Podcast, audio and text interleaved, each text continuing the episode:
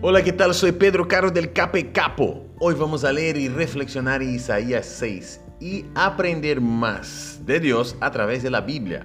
Preste atención y el versículo 5 dice, entonces grité, ay de mí que estoy perdido. Soy un hombre de labios impuros y vivo en medio de un pueblo de labios blasfemos, y no obstante mis ojos han visto al Rey, al Señor Todopoderoso. La gracia de Dios en nuestras vidas se muestra independiente de dónde o con quién estamos. Lo más importante no es el por qué. Dios necesita saber si estás dispuesto a reaccionar a esta demostración de amor.